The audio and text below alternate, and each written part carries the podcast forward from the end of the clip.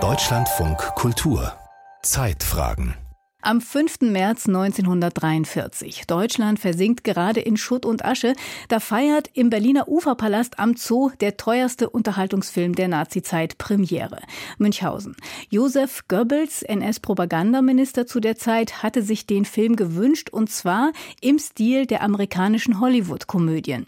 Das Drehbuch hat dann Erich Kästner geschrieben unter Pseudonym, denn Kästner stand zu der Zeit auf der Liste der verbotenen Autoren. Und vor diesem Hintergrund gibt es bis heute eine spannende Kontroverse um Münchhausen.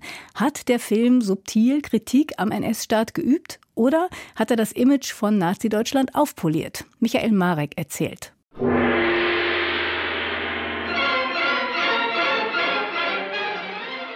Wie kein anderer hat Hitlers Propagandachef Goebbels die kulturelle Bedeutung des Mediums Film erkannt. Über die Prinzipien, nach denen Filme unter dem Hakenkreuz zu gestalten sind, lässt Goebbels keinen Zweifel. Erstes Gesetz, nur nicht langweilig werden. Das stelle ich allem anderen voraus.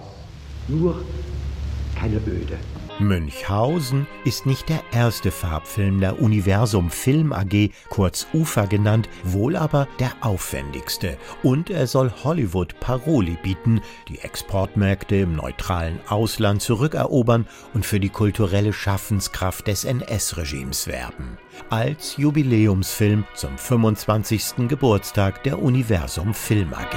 Mit der Regie betraut der Propagandaminister den ungarischen Unterhaltungsroutinier Josef von Baki und nicht den Blut- und Bodeneiferer Veit Harlan. Die bekanntesten deutschen Schauspieler werden für Münchhausen aufgeboten. Brigitte Horney als Zarin Katharina II., Ferdinand Marian als Graf Cagliostro und natürlich Hans Albers, Liebling des Publikums, von Goebbels allerdings gehasst als blauäugiger Lügenbaron Münchhausen.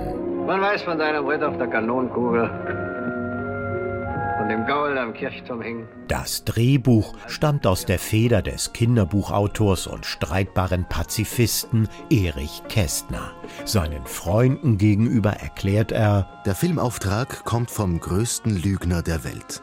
Weshalb machen wir also nicht einen Film über den Lügner, der ihm am nächsten kommt, Baron Münchhausen? Und auch sonst hat Kästner seine Botschaft listig hinter den Münchhausiaden und Abenteuergeschichten, hinter den Filmbildern versteckt.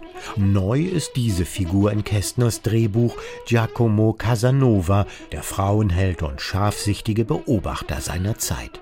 Im Deutschland der allgegenwärtigen Gestapo warnt Casanova auf der Leinwand Münchhausen und die schöne Prinzessin Isabella d'Este. Venedig ist im Karneval ein gutes Versteck, Prinzessin.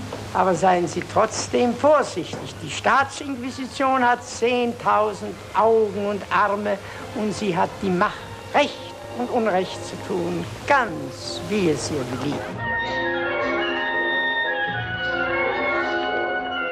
Ansonsten lässt Kästner den Grafen Cagliostro auftreten, den Dunkelmann, Abenteurer, Alchemisten und Freimaurer des 18. Jahrhunderts.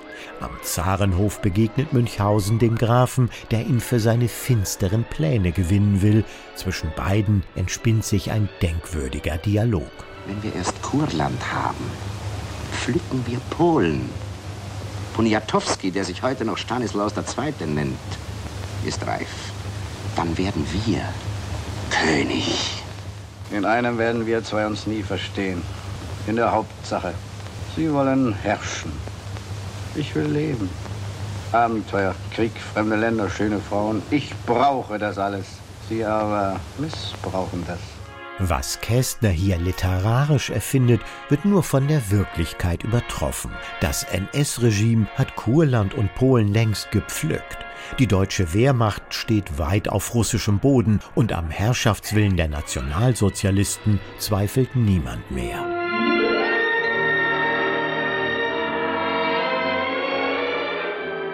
Bei der Filmpremiere am 5. März 1943 im Berliner Uferpalast hat Münchhausen einen Riesenerfolg und spielt in den Wochen danach weit über 25 Millionen Reichsmark ein.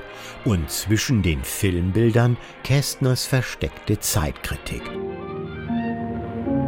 Deutlich wird dies mit Münchhausens Abenteuer auf dem Mond. Dort scheinen die Uhren anders zu gehen. Während es bei der Landung der beiden noch dämmert, scheint wenige Minuten später schon die helle Sonne. Als Münchhausen und sein Diener aus einem kurzen Mittagsschlaf erwachen, hängen an den Bäumen schon die reifen Kirschen, die doch eben erst geblüht haben. Münchhausen und Kuchenreuter wundern sich. Ja, hab ich denn ein geschlagenes Vierteljahr geschlafen? Wo höchstens zwei Stunden? Da? Entweder Ihre Uhr ist kaputt, Herr Baron, oder. Oder? Oder die Zeit selber. Die Zeit ist kaputt. 1958 verteidigt Kästner seine literarische Produktion unter dem Hakenkreuz mit Hinweis auf einen inneren Befehlsnotstand.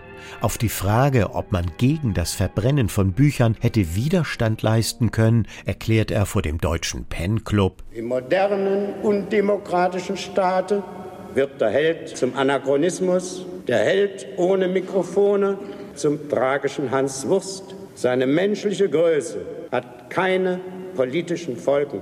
Er wird statt zum Helden zum Märtyrer, er wird zur namenlosen Todesanzeige. Ob die Kinobesucher und Besucherinnen Kästners Botschaften gehört haben? Die Faszination des Films bestand eher in der mitreißenden Handlung und der beeindruckenden Filmtechnik. Vielleicht sehen wir den Münchhausen-Film erst heute mit anderen Augen, weil wir neue Fragen an den Nationalsozialismus stellen und unser Blick auf den Alltag von Verweigern und Durchkommen, Distanzieren und Mitmachen fällt. Vielleicht war die Filmarbeit für Erich Kästner auch ein Versuch, nicht mehr nur für die Schublade zu schreiben, ohne sich dabei an der Propaganda des NS-Regimes zu beteiligen, schreiben als Überleben.